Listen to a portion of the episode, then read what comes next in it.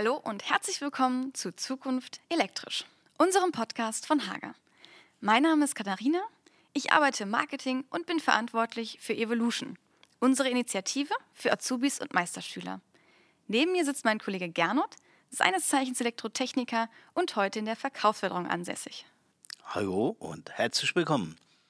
Wir besprechen in unserem Podcast Trends, Themen und Entwicklungen in und aus der Elektrobranche. Wir sprechen über unsere Meinung, die auch keine Ambitionen auf Allgemeingültigkeit hat. Im Gegenteil, schreibt uns, diskutiert mit, gerne über Facebook oder über E-Mail. Zukunft elektrisch. Der Hager Podcast. Ja, dann hallo und herzlich willkommen. Wir freuen uns alle, dass wir hier nochmal zusammensitzen zu unserer nächsten Podcast-Folge. Heute mit einem ja eigentlich sehr spannenden Thema. Baut sich auch so ein bisschen auf unseren letzten Podcast-Folgen auf. Und zwar sprechen wir heute über unser Herz des Hauses, unser Premium-Produkt der Technikzentrale. Ja, Hager und Technikzentrale gehören einfach zusammen. Wir haben auch hier wieder einen Gast eingeladen. Das ist heute der Alex. Der kommt aus der Abteilung Marktmanagement und ist zuständig für das heutige Thema. Schaltschränke oder auch Technikzentrale genannt. Ja, und den wollen wir heute mit Fragen durchlöchern. Jawohl, hallo zusammen. Ähm, freut mich, dass ich heute dabei sein darf und freue mich auf die Fragen von euch. Ja, wir haben einige auf, vorbereitet, also das, das wird nicht das Problem werden. So da bin ich mir sicher. So ist es. Du schwitzt schon, das ist okay. Also von daher ist das schon mal die erste Voraussetzung.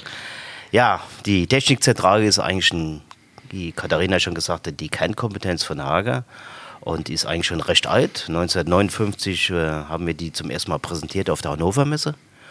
Und, äh, aber zur Technik kannst du, glaube ich, noch mehr sagen. Alex, fang mal an. Ja, gerne, wie du schon gesagt hast. Also die Technikzentrale an sich, beziehungsweise der Ursprung der Technikzentrale, liegt schon sehr weit in der Vergangenheit. 1959, also ist auch ein Thema, wo wir als Hager sehr stolz drauf sind, dass wir ähm, den Ursprung mit begleitet haben und auch revolutioniert haben. Also wenn wir uns wirklich das mal von Anfang an betrachten, wie war das Ganze aufgebaut früher mal? Früher, vor 1959, gab es eine Wandnische, da war in den meisten Fällen mal ein Holzbrett drin und dort hat einfach ein Zähler draufgehangen.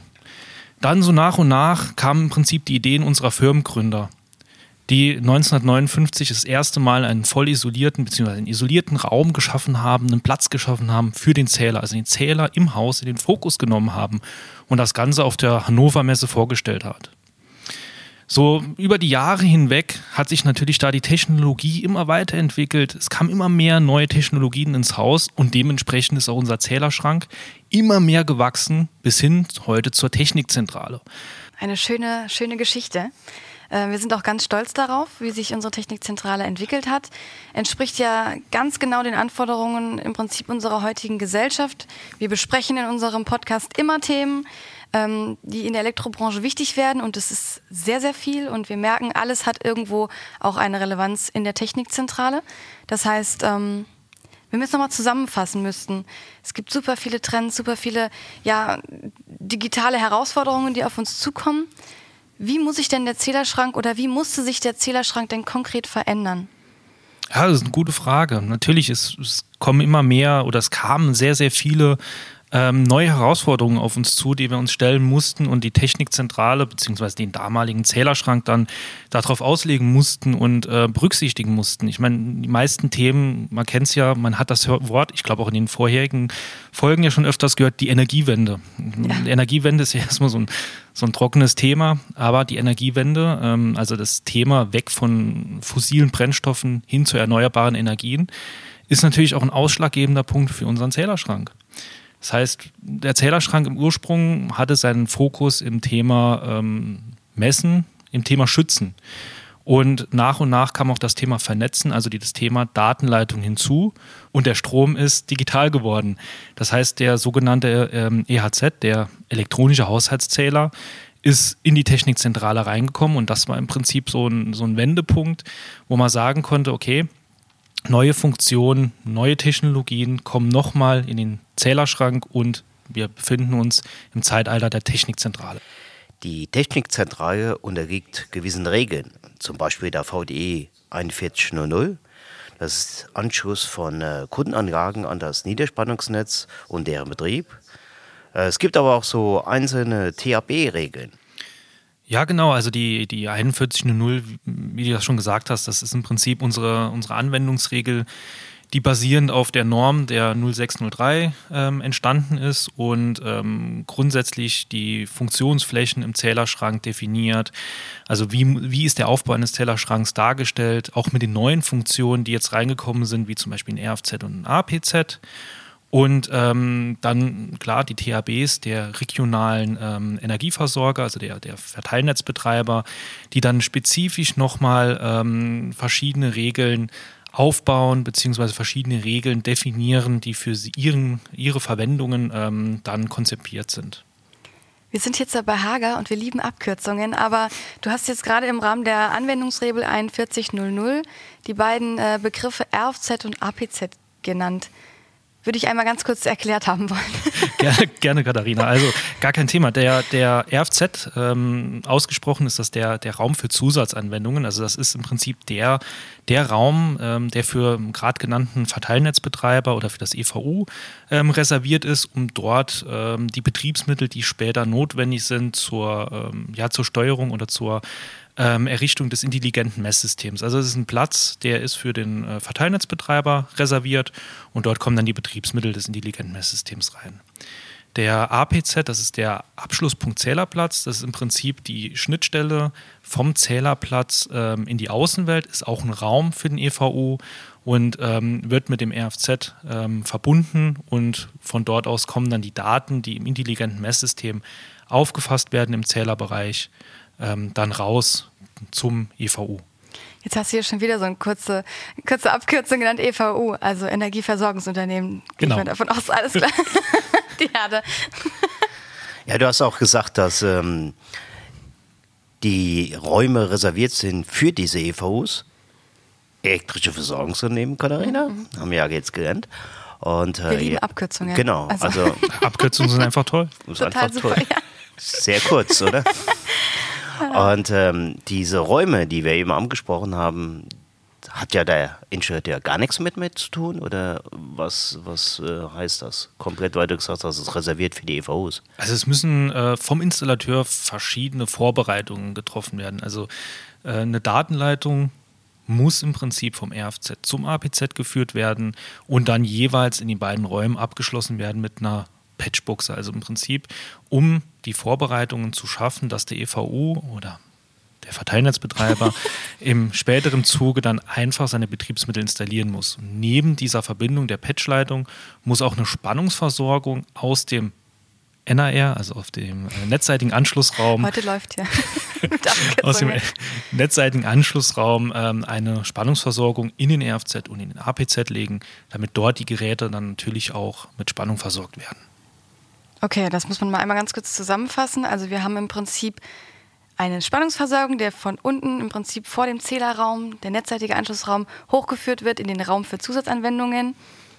Dort werden im Prinzip die Daten ausgelesen aus dem Zähler wahrscheinlich, Zukunfts-, also in der Zukunft vielleicht mal. Und diese Daten müssen natürlich auch irgendwo weitergegeben werden. Bringt hier nichts, wenn die lokal im Zählerschrank drin bleiben. Und deswegen werden sie über eine Datenleitung in den Abschlusspunkt Zählerplatz gebracht und von dort aus können sie ausgelesen werden, richtig? Katharina hast du einwandfrei zusammengefasst. Oh so, wenn ich einmal zuhöre. wobei, wobei im Prinzip ja der, der Punkt, dass das in der weiten Zukunft liegt, dass die, dass die ähm, Betriebsmittel des äh, EVUs oder des Verteilnetzbetreibers ähm, Einzug gehaltenen Zählerschrank ist gar nicht mehr so weit entfernt. Okay. Ähm, so einen ersten Rollout gab es ja bereits schon, wobei da natürlich die äh, Bundesbehörden nochmal ihre finalen Freigaben geben müssen. Allerdings so, so verschiedene Stufen, ab welchem Verbrauch im Prinzip dann die Betriebsmittel reinkommen. Ähm, verbunden mit der Energiewende, also immer mehr PV-Anlagen sind auf dem Dach. Das ist auch eigentlich der Ursprung, warum die, die Steuerung geschaffen wurde, ähm, sind schon definiert. Also so mhm. fern mhm. in der Zukunft ist es gar nicht mehr. Es kommt immer näher. Kann man das in Jahre fassen? Kann man das sagen? Zwei, drei Jahre oder? Also wir befinden uns natürlich in einem politischen getriebenen Bereich, wo Fassen in Jahren äh, äußerst schwierig ist. Man weiß nicht, in welcher Geschwindigkeit da geht alles voran. Ähm, wir sehen es ja jetzt so in, in, in der vergangenen Zeit oder an einem ganz, ganz heißen Thema aktuell, was ihr auch vorher besprochen habt, das Thema Ladestation. Mhm, genau. Also es kann von heute auf morgen, kann es rapide schnell gehen. Ähm, das, da sind wir natürlich auch als Hersteller absolut, ähm, ja, absolut getrieben von der Politik. Mhm. Das heißt, wenn die Politik äh, gewisse Regeln oder gewisse ähm, ja, Förderungen oder gewisse äh, Gesetze niederlässt, wie, wie ein EEG ähm, zum Beispiel, dann kommt natürlich da eine Geschwindigkeit drauf und ähm, dann wird das Ganze natürlich auch dementsprechend ins Rollen gebracht. Okay, heißt aber in Zusammenfassung, unsere Testing-Zentrale ist momentan zukunftssicher, oder? Ähm, unsere Technikzentrale ist für die aktuell bekannten ähm, Anwendungen, die, die kommen werden, also ob das jetzt immer mehr Wärmepumpen, Photovoltaik, Energiemanagement ist, ähm, ist unsere Technikzentrale natürlich äh, vorgerüstet. Also sofern natürlich in einem Haushalt eine zukunftssichere Technikzentrale verbaut ist und kein älteres Modell. Also hier ist natürlich auch das Thema ähm, Sicherheit bzw. Ähm, ja, Erneuerung von Technikzentralen wenn man neue Anwendungen haben will, ein zentraler Punkt. Aber für das, was wir heute wissen, ist es natürlich vorbereitet.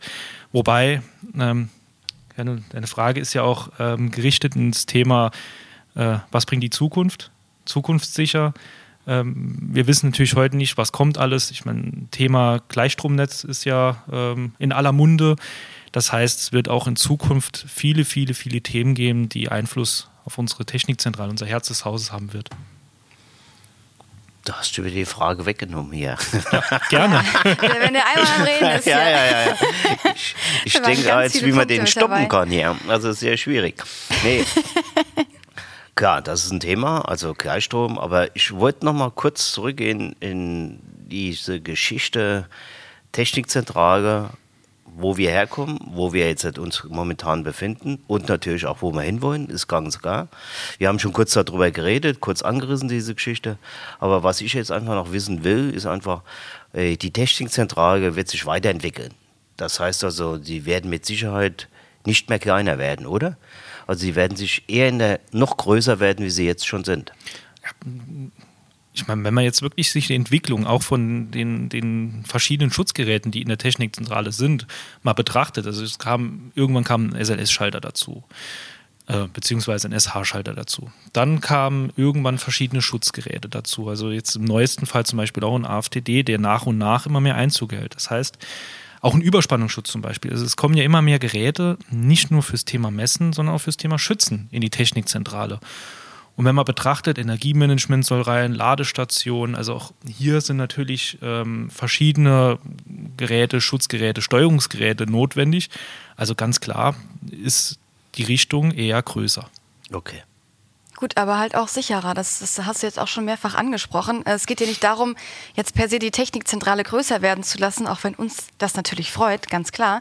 Aber es geht hier ja darum, dass wir gerüstet sind für die Zukunft. Wir sprechen über Themen, die wichtig werden und vielleicht auch schon wichtig sind. Und dann müssen wir sicherstellen, das ist auch unsere Pflicht als Hersteller und auch im Elektrohandwerk, dass die Sicherheit gegeben ist im Wohnhaus.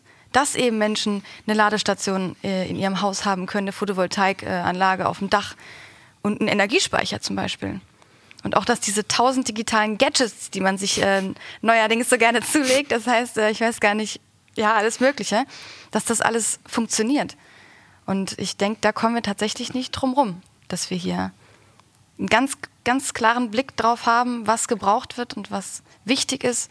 Und da ist eben so ein AfDD, also ein Brandschutzschalter, auch ein Thema. Ja, was für mich jetzt noch absolut wichtig ist, die Tatsache, wir haben ja mal eine Erhebung gehabt, wie viel Prozent der Anlagen eigentlich nicht mehr zeitgemäß sind. Und zwar speziell Technikzentralen, Schaltschränke. Du hast doch mal so eine Zahl rausgezaubert. Also jetzt auf eine spezifische Zahl, wir sagen lieber mal, ein sehr, sehr großer Anteil ähm, der vorhandenen oder im Bestand vorhandenen Zähleranlagen und Verteileranlagen äh, sind natürlich veraltet. Klar, ich meine, wir haben einen großen Bestandsanteil in Deutschland. Somit ist auch ähm, de facto sehr viele Altanlagen in Deutschland unterwegs.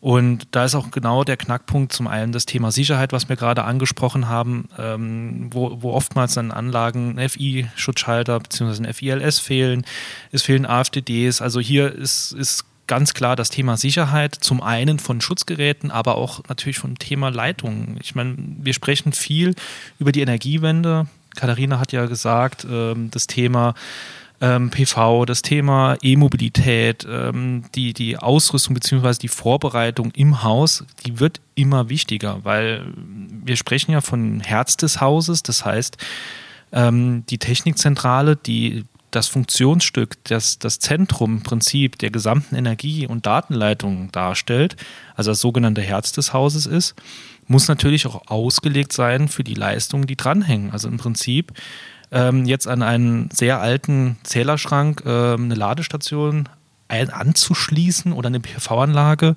ähm, kann in manchen Fällen funktionieren, aber in meisten Fällen ist davon eher abzuraten. Also da äh, ist natürlich dann dementsprechend eine Erneuerung oftmals nicht um, um, umgehbar.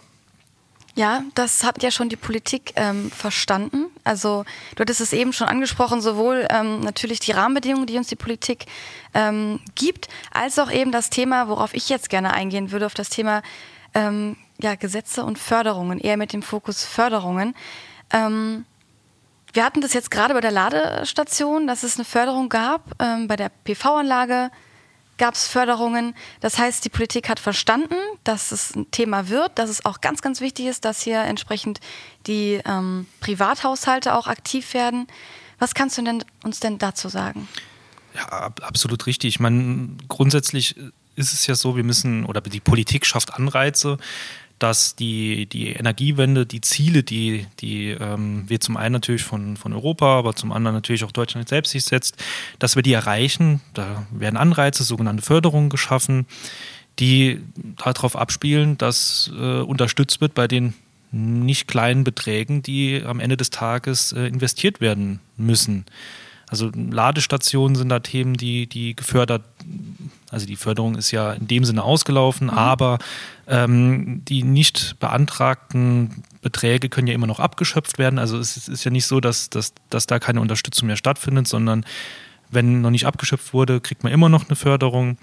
Es gibt auf Bundeslandebenen verschiedene PV- äh, und Energiespeicherförderungen.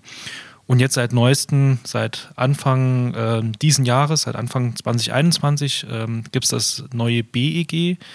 Ähm, und im BEG ist zum ersten Mal definiert worden, dass auch Smart Home Anwendungen, also dass diese Anwendungen im Prinzip zur Steuerung des Gebäudes ähm, auch mitgefördert werden. Und das ist eindeutig ein Indiz, dass die Elektrifizierung auch im Bereich der Förderung angekommen ist, also nicht mehr nur Dämmung, Fenster und Heizung gefördert werden, sondern wirklich auch die Elektrifizierung angekommen ist.